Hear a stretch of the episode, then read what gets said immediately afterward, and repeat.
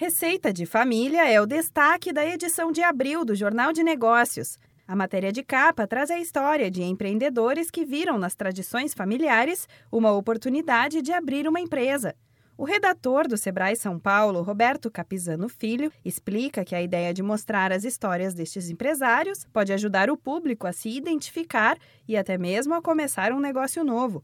Então a gente mostra isso porque muita gente pode se, muito, muitos dos leitores podem se identificar com isso, porque sempre tem alguém que na família que faz bolo, faz salgadinho ou faz alguma outra coisa. É uma oportunidade, né? Aquilo que a gente sempre fala, existe o, o empreendimento por necessidade o empreendimento por oportunidade. Nesse caso, a gente vê que as pessoas perceberam uma oportunidade e viram que ali tinha potencial. Então, deu certo. Lógico que tem que ter todos os cuidados que qualquer negócio necessita para dar certo, e isso a gente mostra na matéria, né? Então, pode ser até o gatilho para alguém partir para esse tipo de empreendedorismo. Outros assuntos que compõem a publicação falam das novas tecnologias no agronegócio, do crescimento e da preferência dos empreendedores pelos coworkings, e também conta a história de mãe e filho que abriram uma empresa de alimentação natural para pets. O Jornal de Negócios existe há 25 anos e tem cerca de 250 mil exemplares impressos todo mês,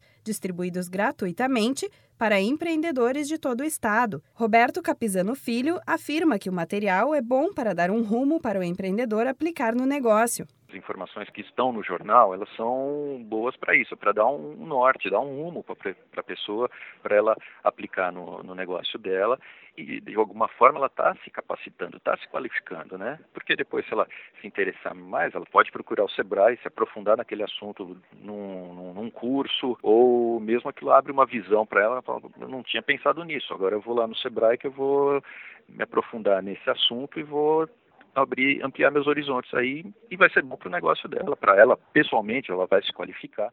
A edição online do Jornal de Negócios fica disponível em uma plataforma que funciona como uma biblioteca digital. Você pode ter acesso a todas as publicações no site do ISU, issuu.com barra Sebrae SP. Da Padrinho Conteúdo para a agência Sebrae de Notícias, Renata Kroschel.